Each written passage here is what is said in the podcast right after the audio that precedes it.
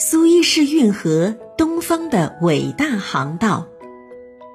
老公，苏伊士运河世纪大堵船的新闻你看了吗？有一艘大货轮在那里发生了事故，搁浅了，后面堵了好多好多轮船呢。嗯，我也时刻在关注这个事件的进展呢。现在那一艘轮船已经恢复航运了。这一次苏伊士运河的货轮搁浅事故带来的经济损失可是不小呢，得有几十亿甚至上百亿呢。啊，这苏伊士运河有什么能耐？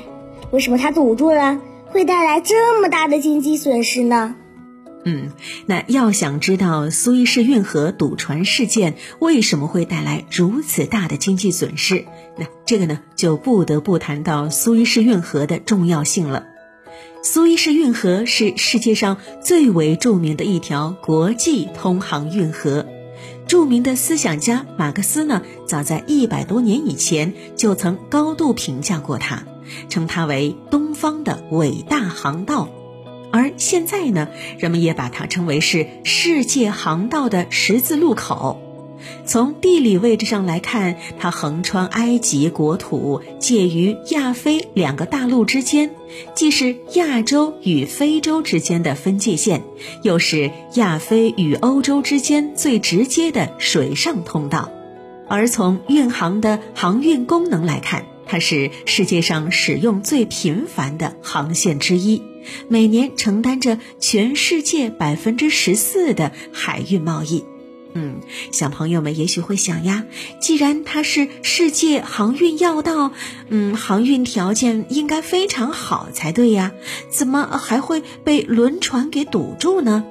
哎，其实啊，苏伊士运河的航运条件不算很优秀，它刚开通的时候，河面宽度为二十二到六十米，河水深度也只有八米左右，运载能力实在有限。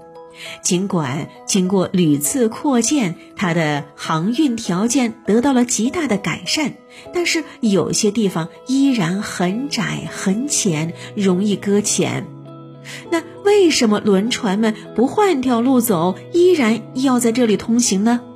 这个呢，还是和它的险要位置有关系。